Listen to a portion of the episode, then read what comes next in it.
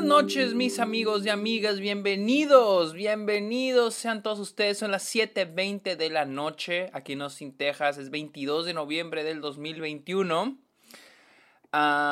bienvenidos. A Está OK, este podcast donde yo les hablo de cine, de series, de la temporada de premios, festivales y otros temas de cine. Mi nombre es Sergio Muñoz, pueden seguirme en TikTok, Twitch, ah, Instagram, Twitter, estoy como arroba el Sergio Munoz. También pueden encontrar en Letterboxd, la plataforma, el red social donde subo todas las películas que veo a diario. Soy como Sergio Muñoz Esquer. Y también los invito a Patreon para que se unan a Patreon donde ofrezco diferentes beneficios como episodios exclusivos, videollamadas, watch parties, ustedes pueden sugerir episodios para el podcast, etcétera, etcétera, etcétera. Hecho, ahorita en en 30 minutos vamos a tener una videollamada, eh, Patreons y suscriptores de Twitch. Así que para que se unan a Patreon o se suscriban a Twitch. Así que... Mm, estoy tomando leche.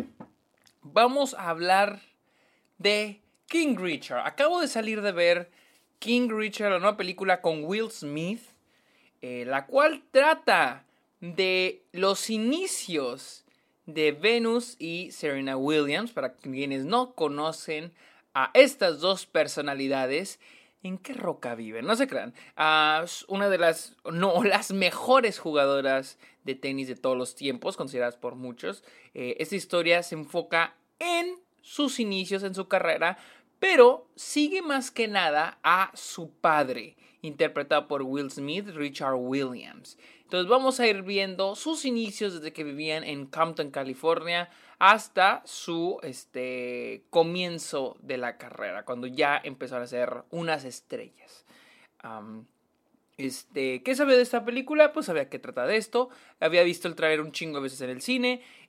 Sé que recibió buenas críticas, no grandes críticas de que wow, película del año, pero sí eh, críticas decentes, más que nada la actuación de Will Smith. Eh, yo lo que veía del tráiler es que iba a ser una feel good movie, y era lo que muchos críticos decían, que era una crowded, please, please and crowded. Bueno, una feel good movie, lo que conocemos como una feel good movie. Yo iba esperando lo peor y debo decir que fue mejor de lo que yo esperaba. Pero la película no es perfecta. Como les digo, esta película sigue a Richard Williams, el padre de Serena, Venus Williams y otras tres niñas que la película va a dejar de fondo porque sí son cinco hermanas, y sus intentos de darle una carrera en el deporte del tenis a sus dos hijas, a Venus y Serena Williams. Este, primero que nada, eh, les digo, la disfruté. Eh, creo que las Feel Good Movies por lo general al 80% de la gente les gusta y a mí yo la disfruté, la verdad, pero sí es una Feel Good Movie. Eh, creo que es una premisa muy interesante porque yo estoy un poco cansado de los biopics y me gusta que al menos esta película ah, se enfoca en alguien cercano a las estrellas, ¿sí? Eh, se me hace interesante que no se enfoque en las estrellas, que son Serena y Venus, pero que se enfoca en el papá de ellas. Es algo que desde antes digo, oh, ok, se me hace interesante. Eh, como si tal vez Bohemian Rhapsody no, es, no se enfoca en Queen, se enfoca en el representante de Queen. O sea, es un ejemplo, no pasó eso, pero digamos que al final hicieran eso. Algo así se me hace interesante. Este, y les digo, la película inicia desde, desde que están en Compton y vemos a su padre, a Richard, tratando de buscarles un entrenador. Eh, la película en términos de guion es... está ok. Lo dije, sí. Está ok porque estructuralmente hablando está bien, está bien escrita. Sin embargo, le falta mucha fluidez. La película se siente...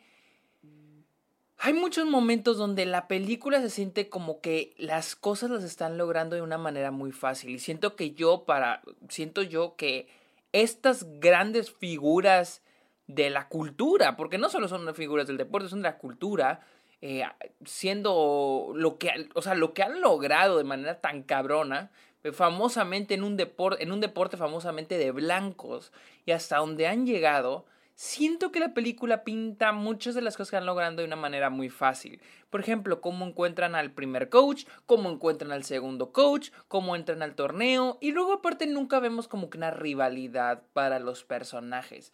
Nunca hay un obstáculo para ellas. Pero ojo, la película, la primera tres cuartos de la película se enfoca totalmente en el personaje de Richard, interpretado por Will Smith. Will Smith es muy bueno. No siento que Will Smith sea un actor con mucho rango, pero hace un muy buen trabajo. Sin embargo, mi problema es el personaje en sí, la escritura de Richard Williams, que la película nos lo trata de vender como un güey perfecto. Nunca llegamos a ver a un güey imperfecto. Siempre es esta figura idealizada y más porque, bueno, las productoras de esta película son las mismas Serena y Venus Williams. Entonces, vemos un retrato de su padre muy tibio, muy superficial. Sí, lo vemos como un hombre duro, como un hombre que le pone mucha presión a sus hijas, pero siempre nos lo pintan con, hey, pero está haciendo lo mejor, lo está haciendo por sus hijas.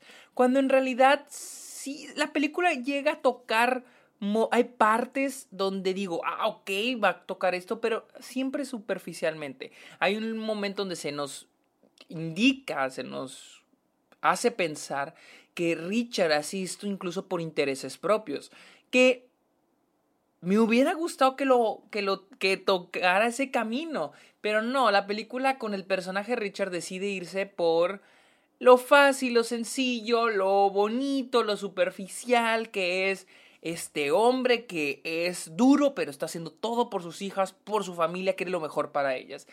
Y, o sea, sí, pero nos lo pintan como un hombre perfecto, literal, como un hombre perfecto. Un hombre que, a pesar de que toma decisiones cuestionables, al final tiene la razón. Y... Ah, no me encanta, no me encanta eso porque nadie es así. Los seres humanos somos imperfectos, tomamos decisiones, la cagamos y, aquí este hombre que probablemente con solo ver la película es obvio que tomó decisiones que la llegó a cagar, que llegó probablemente a poner a su familia en, en este, no en riesgo, pero tal vez la, su relación en riesgo. Aquí es como que, hey, lo está haciendo por su familia. Y decisión que incluso íbamos a cuestionar porque vemos eh, por ejemplo, hay un momento donde este güey se rehúsa a llevar a su. a firmar un contrato para sus hijas, un, contrato muy atractivo, porque dice, no, mis hijas no, no van a brincar a la fama luego, luego, se tienen que, tienen que estar listas. Hay un momento dice, no van a entrar a, los torneos profe, este, a los torneos juniors, porque ellas van a entrar en profesional cuando estén listas. A pesar de que todo el mundo le dice, no, no, no, no.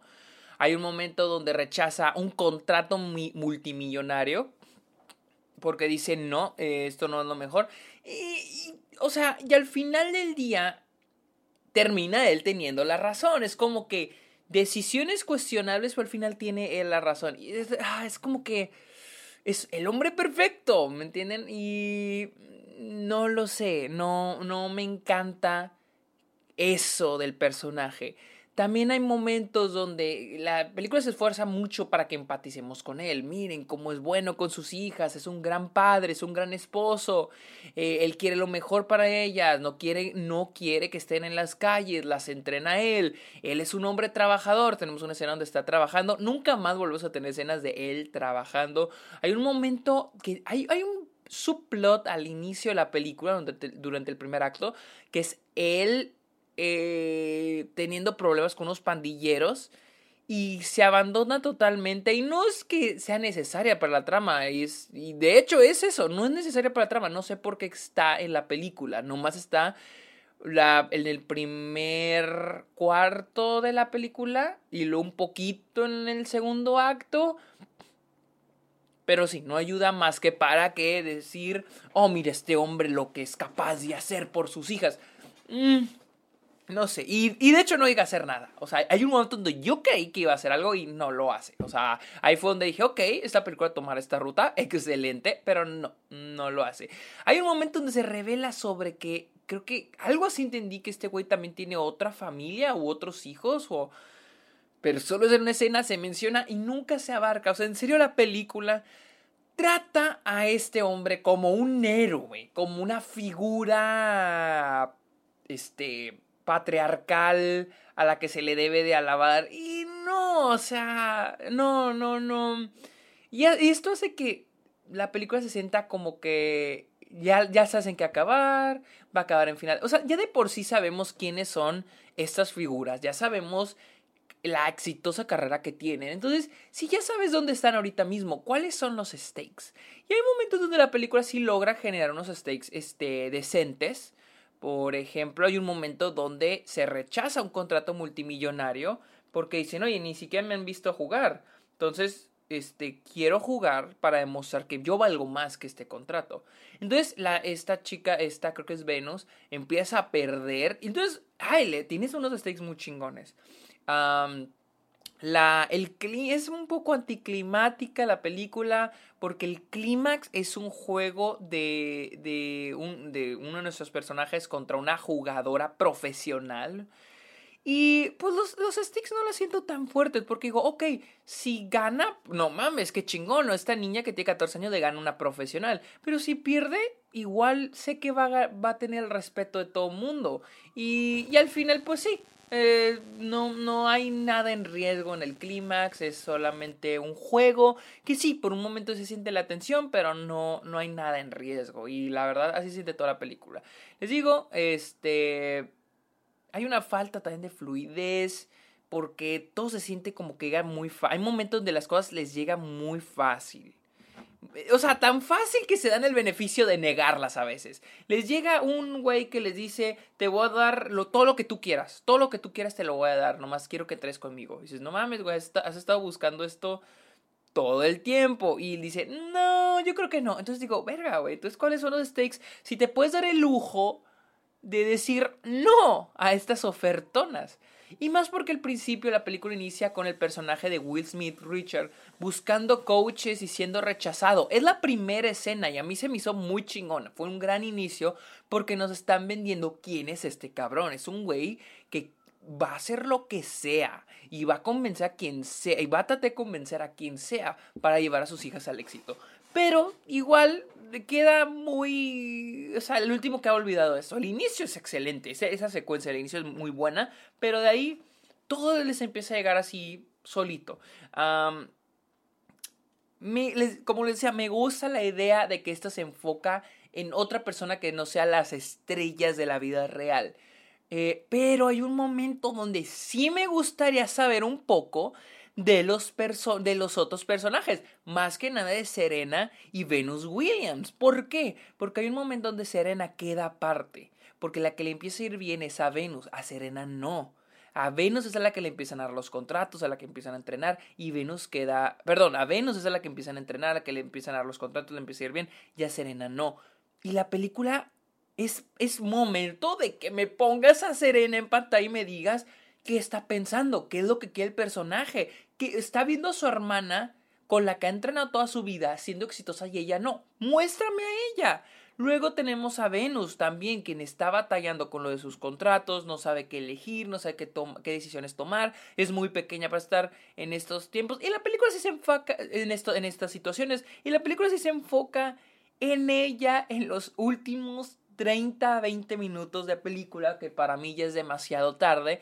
Y sí está bien, pero nada más. O sea, la, toda la primera hora y media de película es, o más de hora y media, de una hora cuarenta película, es la película de Will Smith.